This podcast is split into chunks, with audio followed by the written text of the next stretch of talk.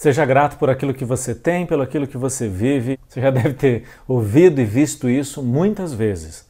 Mas será que você sabe como praticar a gratidão? É sobre isso que eu quero te falar agora.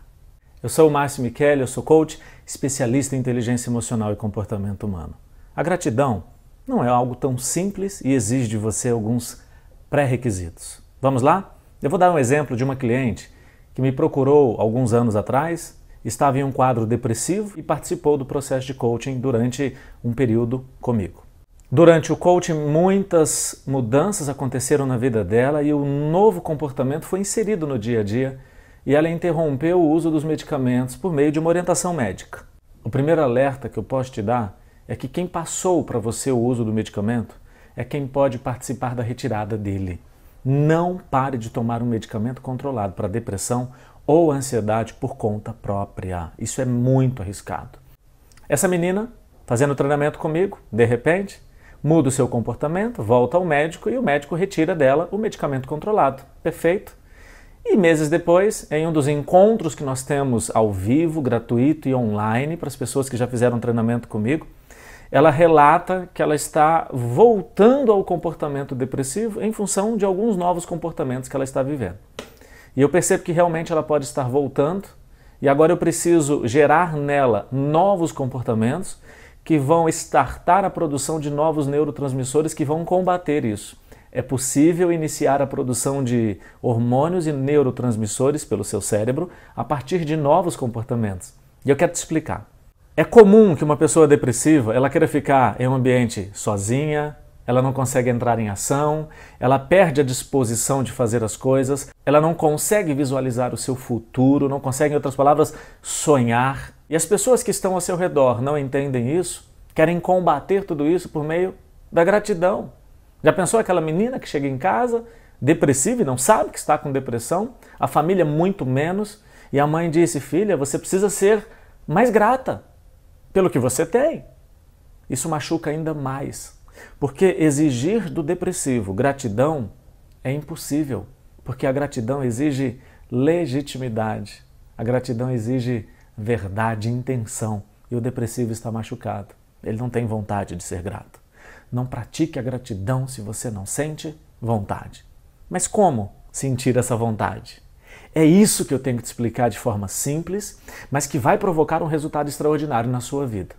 Para gerar em mim a vontade de ser grato, eu preciso reconhecer em mim pelo menos uma pequena vitória.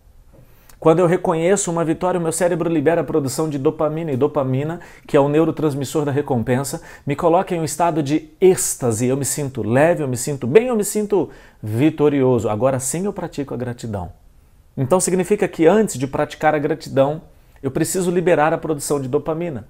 Mas como que uma pessoa depressiva vai vencer em algo na vida se ela quer ficar só, se ela quer se isolar do mundo, se ela quer ficar dentro do quarto, se ela perde até o ciclo circadiano, a noção de dia e noite, começa a dormir em horários alternativos, não quer fazer mais nada, quer ficar reclusa. Como que eu faço essa pessoa entrar em ação? Eu vou dar o exemplo da minha cliente. Eu pedi para que ela fizesse uma lista de todas as tarefas que ela estava procrastinando. Procrastinar é deixar para depois aquilo que eu sei que eu tenho que fazer hoje. Então, um dos requisitos da procrastinação para identificar se você está procrastinando ou não é reconhecer que aquilo deveria ser feito por você. Ela fez uma lista de tudo que ela estava procrastinando. Primeiro passo, fazer uma lista de tudo que você está deixando para depois e que você sabe que você deveria fazer hoje. Aí eu disse, segundo passo, escolha dessa lista agora o item mais simples. A tarefa que você pode fazer a qualquer momento, que só depende de você. Não peça para o depressivo fazer a tarefa maior e que exige mais recursos dele. E ela disse: Márcio, fiz a lista e de todos os itens o mais simples é arrumar uma gaveta. E agora eu disse: quando você vai arrumar essa gaveta? E ela falou: no dia tal. Que horas você vai arrumar essa gaveta? Na hora tal. Como eu vou ficar sabendo que você arrumou a gaveta? E ela disse: Eu vou te mandar uma foto. E eu falei: Como você vai mandar essa foto? E ela disse: Eu vou mandar pelo WhatsApp. Que legal. No dia tal, na hora tal, você vai mandar uma foto de uma gaveta que você arrumou pelo WhatsApp. Se você não mandar, eu posso te ligar cinco minutos depois? O que eu fiz com ela é o terceiro passo. Vamos recapitular? Primeiro passo, uma lista de todas as tarefas que você sabe que tem que fazer. Segundo passo, de toda essa lista, escolha o item mais simples que depende só de você e pode ser feito a qualquer momento. Terceiro passo, que é o que eu acabei de explicar, assuma um compromisso com alguém. Mas tem um detalhe: não assuma esse compromisso com alguém que vai te julgar se você falhar. Eu gosto de brincar falando assim: não assuma esse compromisso com alguém que conhece o seu passado, porque quem conhece o seu passado, quando você erra, ele vira para você e diz: Eu já sabia. Você ia falhar. Você sempre foi assim. E eu não quero que você passe por isso, então assuma um compromisso com um profissional, com um coach, com um psiquiatra, com um psicólogo ou com alguém que não conhece o seu passado. Faça uma lista da lista, escolha o item mais simples, assuma um compromisso de fazer aquilo e assuma esse compromisso com alguém.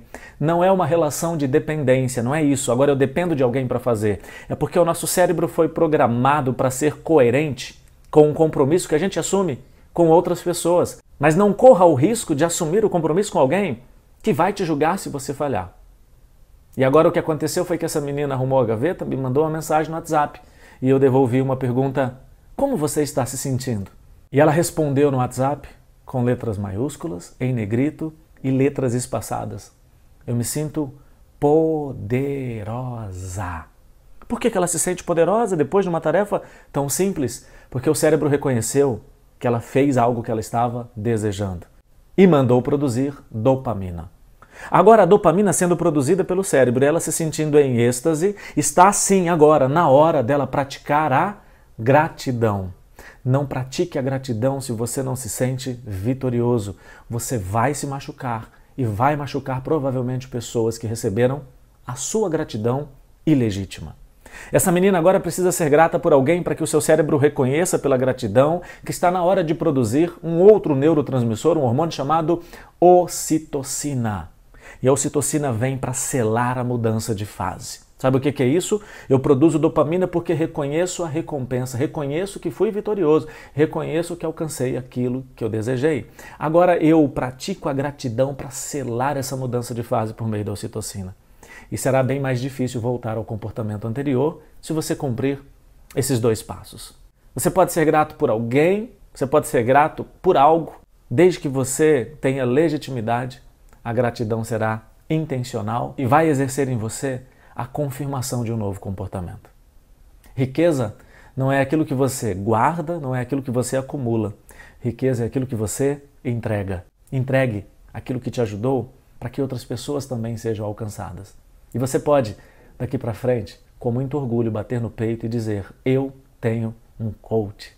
E a nossa relação tem uma data para começar, mas não tem uma data para terminar.